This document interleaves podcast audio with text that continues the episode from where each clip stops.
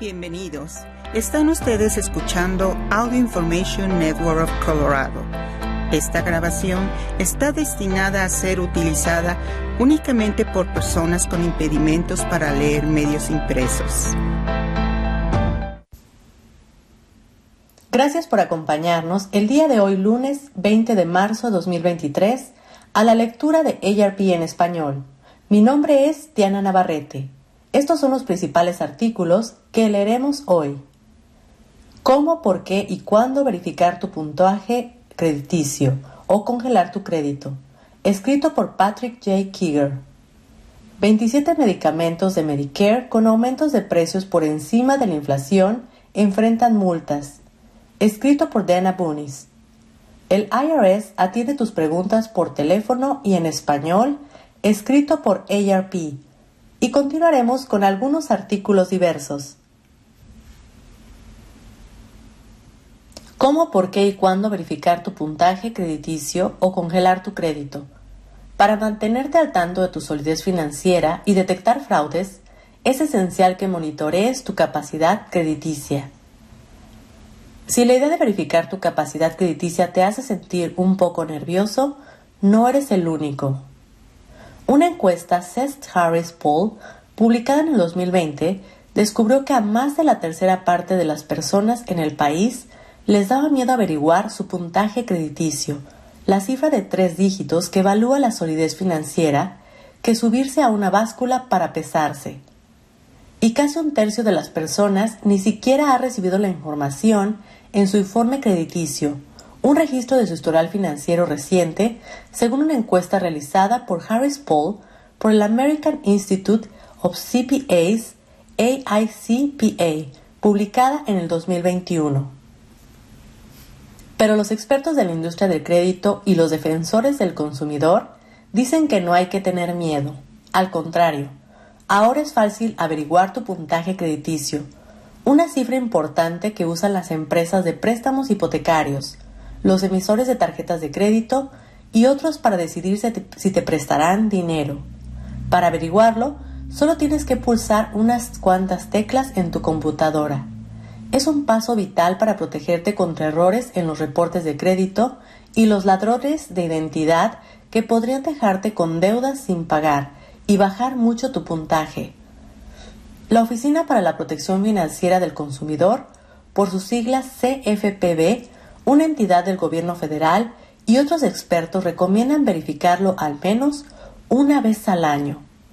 Por supuesto, les aconsejamos que a los consumidores que evalúen con regularidad su situación crediticia, tal como se les recomienda que se hagan chequeos médicos, dice Eric J. Ellman, vicepresidente senior de Política Pública y Asuntos Jurídicos de la Consumer Data Industry Association, una asociación empresarial que representa compañías de informes crediticios.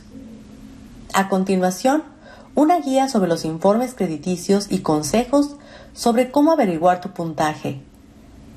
Informes y puntajes crediticios, ¿cuál es la diferencia? Tu informe crediticio y tu puntaje crediticio, a veces conocido como el puntaje FICO, FICO, es la marca registrada de la empresa que primero estandarizó las calificaciones de crédito en toda la industria. Son dos cosas separadas y existen versiones múltiples de ambos. Tu informe crediticio es el historial de cómo usas tus recursos financieros, tus convenios y acuerdos de crédito, explica Rod Griffin, director senior de Educación Pública y Defensa de Derechos de Experian. Junto con Equifax y TransUnion, Experian es una de las tres principales compañías de informes de crédito del país. Tu informe contendrá una variedad de información personal, tal como las direcciones en las que has vivido, tus números de teléfono y el nombre de tu cónyuge si tiene cuentas conjuntas. Lo más importante es que contiene registros de los préstamos que has tomado y si los reembolsaste a tiempo. Lo básico del puntaje crediticio. Tu puntaje de crédito, una cifra de tres dígitos entre 300 y 850, indica tus probabilidades de reintegrar un préstamo futuro. Por lo general, cualquier puntaje mayor de 670 se considera bueno, mientras que 740 o más es muy bueno y 800 y 850 es excelente. Experian, Equifax y TransUnion son las tres empresas principales de informes crediticios en Estados Unidos, pero puedes obtener acceso a todos tus informes de historial crediticio en un solo sitio web, annualcreditreport.com, en inglés. La CFPB recomienda verificar los tres informes al menos una vez cada 12 meses para asegurarte de que estén correctos y completos. Si notas una caída repentina en tu puntaje de más de unos pocos puntos, es una indicación de que podría haber un gran problema. Tu puntaje crediticio se calcula con la información que proporcionan tus acreedores. El formato es un número de tres dígitos entre 300 y 850 e indica las probabilidades de que reembolses un préstamo en el futuro. Por regla general, se considera bueno cualquier puntaje mayor de 670, muy bueno de 740 o más y excelente entre 800 y 850. Griffin compara un informe de crédito a una tarea escolar, mientras que el puntaje crediticio es la calificación que se asigna a esa tarea. Esa es la idea básica, pero Griffin advierte que los informes y los puntajes crediticios son un poco más complicados. Las empresas que te han otorgado préstamos no siempre envían sus datos a las tres agencias de informes crediticios. Por eso, tus informes preparados por Experian, Equifax y TransUnion podrían no contener exactamente la misma información. A su vez, eso podría ocasionar puntajes de crédito distintos. Un consumidor podría verificar su puntaje con las tres agencias al mismo tiempo, el mismo día, y ver tres puntajes diferentes, explica Amy Maliga, educadora financiera de Take Charge America, una organización de asesoría de crédito sin fines de lucro, en un correo electrónico. Pero por lo general estarán dentro del mismo rango. Para complicar más el asunto, las empresas de tarjetas de crédito, los prestamistas hipotecarios y las empresas de préstamos de automóvil podrían usar diferentes versiones especializadas de tu puntaje crediticio.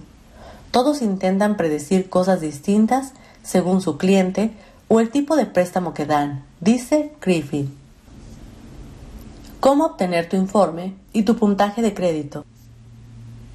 Según una ley federal, tienes derecho a obtener una copia gratuita de tu informe cada 12 meses de cada una de las tres principales compañías nacionales de informes de crédito mencionadas antes. Sin embargo, durante las interrupciones económicas relacionadas con la pandemia, cuando muchas personas empezaron a preocupar mucho sobre cómo mantener su buena calificación crediticia, las tres empresas se comprometieron a brindar reportes gratuitos hasta una vez por semana una oferta que durará al menos hasta fines de, diciembre del 2023. Las tres empresas de informes crediticios también ofrecen herramientas en línea con las que puedes monitorear y manejar tu historial de crédito. Experian tiene una explicación móvil que brinda acceso gratis a tu informe de crédito y tu puntaje FICO, que te avisa sobre los cambios en tu informe o tu puntaje. Además, ofrece Experian Boost, una función con la que los consumidores pueden mejorar su puntaje FICO, pues obtienen puntos por pagar a tiempo sus cuentas de servicios públicos, telecomunicaciones, alquiler y de algunas plataformas de servicios de transmisión. TransUnion ofrece un servicio de monitoreo de crédito por suscripción que brinda informes crediticios y puntajes Vantage Scores una alternativa a los puntajes FICO. También se puede acceder con una aplicación móvil.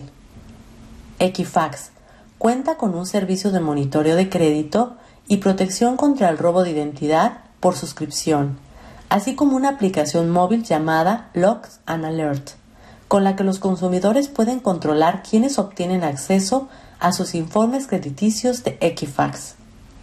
Para obtener esos informes, también puedes llamar por teléfono al 1877-322-8228 y pasar por un proceso de verificación o llenar el Annual Credit Report Request Form, formulario de solicitud anual de informe de crédito, y enviarlo por correo postal a la dirección que aparece ahí. Ya que una empresa de informes de crédito puede obtener información distinta a otra, la CFPB recomienda que revises los informes de las tres empresas al menos una vez cada 12 meses para cerciorarte de que estén completos y no contengan errores. Sin embargo, quizás te convenga verificar más a menudo tu informe crediticio si estás solicitando un empleo, una póliza de seguro o un alquiler que podría haberse afectado, por ejemplo, por errores o señales de fraude en tu reporte o si sospechas que podría ser objeto de robo de identidad. Si bien no existen requisitos legales similares para obtener puntajes crediticios gratuitos, algunos bancos y cooperativas de crédito los ofrecen sin costo a sus clientes. En esta lista aparecen más de 200 instituciones que participan en un programa para brindar acceso gratis a los puntajes de crédito FICO. También puedes averiguar tu puntaje si te inscribes en un servicio de monitoreo de crédito o en el programa gratuito de monitoreo de crédito de Experian. ¿Cómo detectar y corregir los problemas de crédito? Además de revisar los informes para identificar errores, deberías buscar señales de fraude o de robo de identidad. Más que nada, el informe debería coincidir con tu comportamiento, explica Jonah Kaplan, gerente senior de programas de la CFPB. Si has pagado algunas cuentas a tiempo y no aparecen en el informe, eso puede ser un problema. Y si hay una cuenta que no reconoces, también puede ser problemático. Si bien puedes revisar tus informes de crédito más a menudo, es posible que solo necesites hacerlo una o dos veces al año. Kaplan sugiere que uses tu puntaje crediticio como una especie de sistema de advertencia. Si ves que tu puntaje baja de repente, más de unos cuantos puntos, es una señal de que existe un problema serio. Si notas que algo no parece correcto, Kaplan dice que es esencial que te comuniques con la empresa de informes de crédito. Según las leyes federales, si sospechas que alguna información es inexacta, tienes derecho a disputarla y la agencia de informes crediticios tiene la obligación de investigar e informarte sobre los resultados, entre ellos cualquier corrección que se realice en tu informe la CFPB ofrece una guía paso a paso sobre cómo disputar un error en tu informe crediticio. Tenemos un sistema de resolución sólido regido por leyes federales y estatales, señala Elman, funcionario de una asociación de la industria. Nos exigen que resolvamos estas disputas en un plazo de 30 a 45 días en función de las circunstancias, y la mayoría se resuelven en mucho menos tiempo cuándo y cómo congelar tu crédito. Los expertos a menudo recomiendan que los consumidores que no se encuentran en una etapa de la vida en la que están buscando activamente crédito, por ejemplo, muchos adultos mayores, se protejan contra el fraude activando un congelamiento de seguridad de su crédito que restringe el acceso a tu historial crediticio y hace que sea más difícil para los ladrones de identidad abrir nuevas cuentas a tu nombre. Los consumidores cuya información de crédito probablemente no se necesite en un futuro previsible deberían simplemente congelarla y dar por terminado el asunto, explica Kaplan. A partir del 2018, las leyes federales han exigido que las tres empresas nacionales de informes de crédito congelen y descongelen de forma gratuita el acceso a los historiales de crédito cuando lo soliciten los consumidores.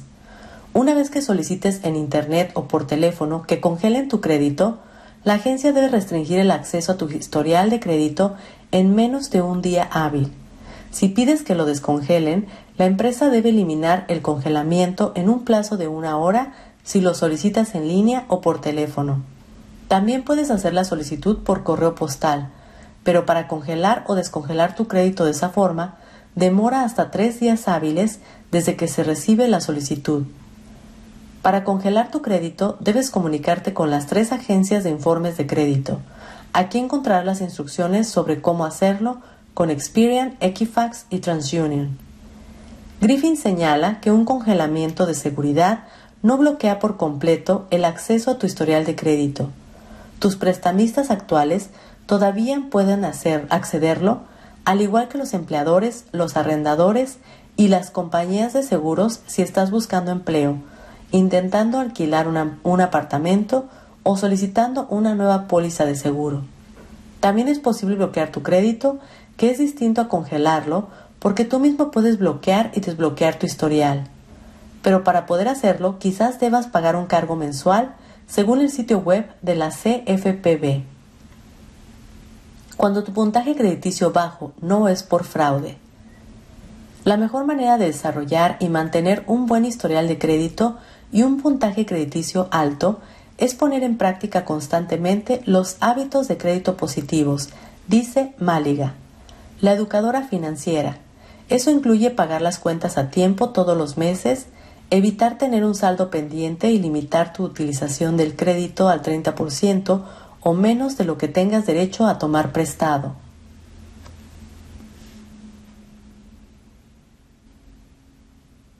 27 medicamentos de Medicare con aumento de precios por encima de la inflación enfrentan multas. Los beneficiarios pagarán un coseguro más bajo por estos medicamentos de la parte B.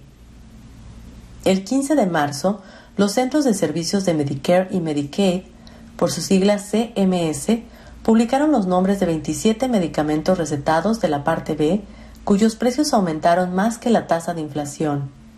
A partir del 1 de abril, los beneficiarios podrían pagar menos de su bolsillo por estos medicamentos de lo que habrían pagado antes de la nueva ley de medicamentos.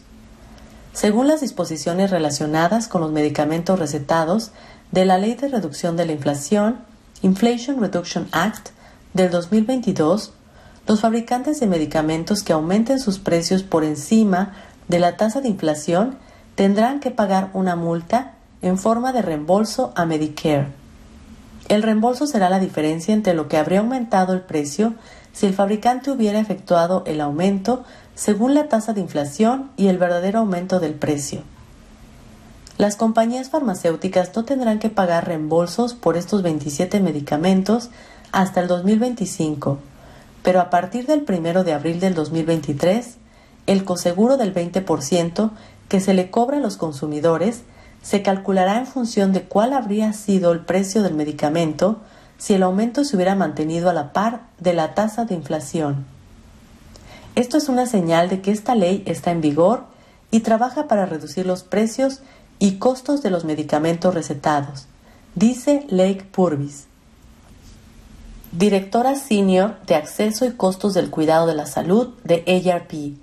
Ya estamos viendo los beneficios de esta nueva ley. Estos 27 medicamentos están cubiertos por la parte B de Medicare, lo que significa que se administran en el consultorio de un médico o en otro entorno ambulatorio. Muchos de los medicamentos identificados se usan para tratar la enfermedad renal crónica, el cáncer o los efectos secundarios de la quimioterapia o los trasplantes de órganos.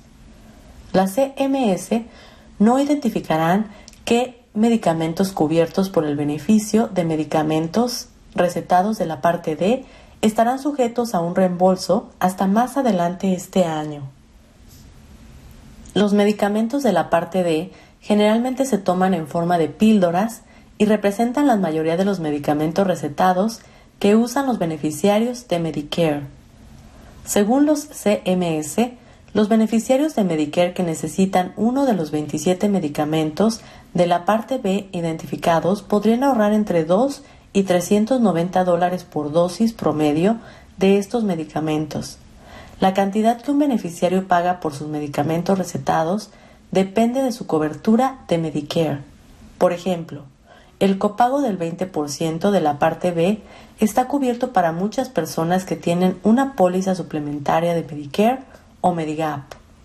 Y el copago y el coseguro para las personas con planes Medicare Advantage varían según el plan y el lugar donde vive la persona.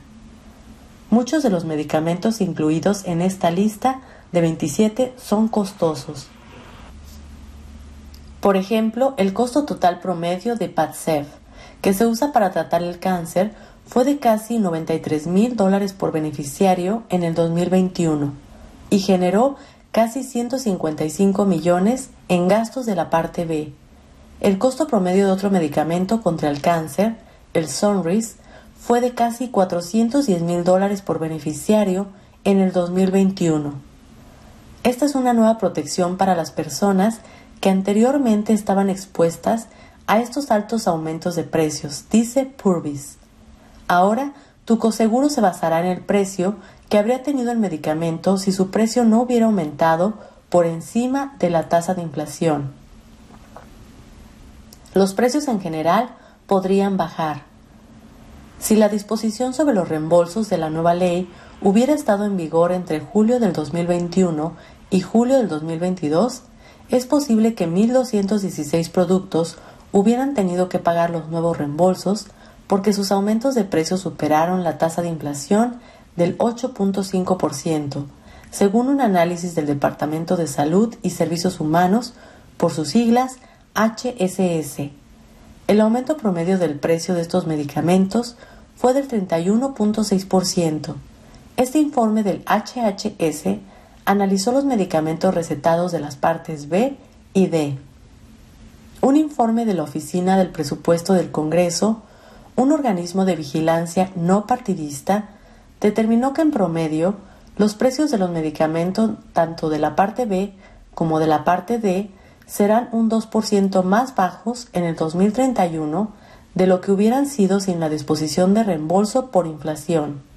Además, el informe predice que si los fabricantes de medicamentos mantienen sus aumentos de precios por debajo de la tasa de inflación para evitar pagar la multa, el seguro privado también se beneficiará de esos precios más bajos. Sin duda, la vigilancia de cerca y las multas relacionadas con los aumentos de precios harán que las compañías farmacéuticas lo piensen dos veces al considerar grandes aumentos de precios en el futuro, dice Purvis. Estos 27 medicamentos recetados serán los primeros medicamentos de la parte B sujetos a un reembolso de Medicare. Abelset trata las infecciones por hongos. Aquinceo previene las náuseas y los vómitos provocados por la quimioterapia. Atcam evita que el cuerpo rechace el riñón después de un trasplante y trata la anemia aplásica. Avid Trata a los hombres con niveles bajos de testosterona o sin testosterona y ciertos tipos de cáncer de mama. Vicilin CR. Trata las infecciones bacterianas. Vicilin LA. Trata la sífilis y las infecciones de las vías respiratorias superiores. Carnitor. Trata la deficiencia de carnitina. Cytogam Previene las infecciones virales graves después de un trasplante de órganos.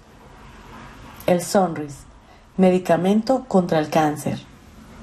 Fetroja, trata las infecciones complicadas del tracto urinario. Feglogama D y F, trata la inmunodeficiencia. Folotime, trata el linfoma de células T. Fragmin, anticoagulante que trata los coágulos de sangre. Humira, reduce la artritis reumatoide grave. Leuquin, reduce el riesgo de infección después de la quimioterapia. Minocin, trata las infecciones bacterianas. Mircera, trata la anemia asociada con la enfermedad renal crónica. Naipent, trata el cáncer, incluida la leucemia de células pilosas. Padcev, Trata el cáncer urotelial avanzado. Ribebrand. Trata el cáncer de pulmón avanzado. Signifor LAR. Trata la enfermedad de Cushing. Silvant. Trata la rara enfermedad de Castleman multicéntrica. Tercatus. Trata el linfoma de célula del manto y la leucemia linfocítica aguda. Winro SDF trata un trastorno hemorrágico llamado trombocitopenia inmunitaria ITP. Ciaflex trata la enfermedad de Perioni en los hombres. Cipere trata el edema macular provocado por la enfermedad ocular uveitis. Y Yescarta trata el linfoma de Hodgkiniano. Gracias por acompañarnos en esta edición de ARP en español. Mi nombre es Diana Navarrete. Si ha disfrutado de este programa, por favor suscríbase a nuestro servicio gratuito en nuestra página web www.aincolorado.org o llamando al 303-786-7777.